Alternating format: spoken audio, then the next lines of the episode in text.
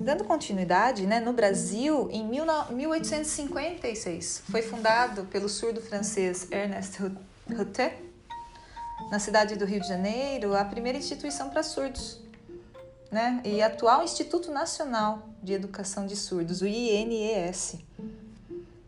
Aí, no século XX, a sociedade começa a se preocupar com realmente, né, com a inclusão do surdo, trazendo é, ele para o convívio social. A partir daí, existem pesquisas linguísticas, né, que começam a demonstrar que a língua dos sinais, elas foram iniciadas aí aproximadamente na década de 60 pelo americano William Stoken. Ele comprova que o atendimento dessas línguas a todos os critérios linguísticos de uma língua natural pode ser feito através dos sinais. Após esse trabalho aí do Stoke, pesquisas têm sido realizadas né, em diversos países até na tentativa de conseguir analisar, demonstrar né, é, o status linguístico da língua dos sinais, desfazendo alguns mitos né, é, referentes a, a essa questão. E quais seriam esses mitos?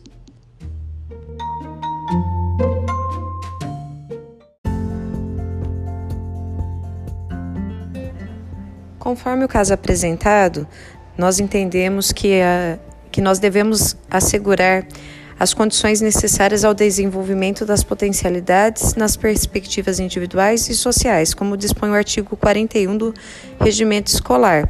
E para que isso aconteça, nós chamaríamos a, a inspetora para auxiliar na busca desse aluno pela escola e, no seu regresso à sala, orientaríamos quanto aos seus deveres, em especial o, de, o que consta no inciso 5 do artigo 42 desse mesmo regulamento, no qual ele tem que comparecer de forma pontual e assídua às atividades escolares, nos horários determinados pela escola e justificando a sua ausência no caso de uma precisão.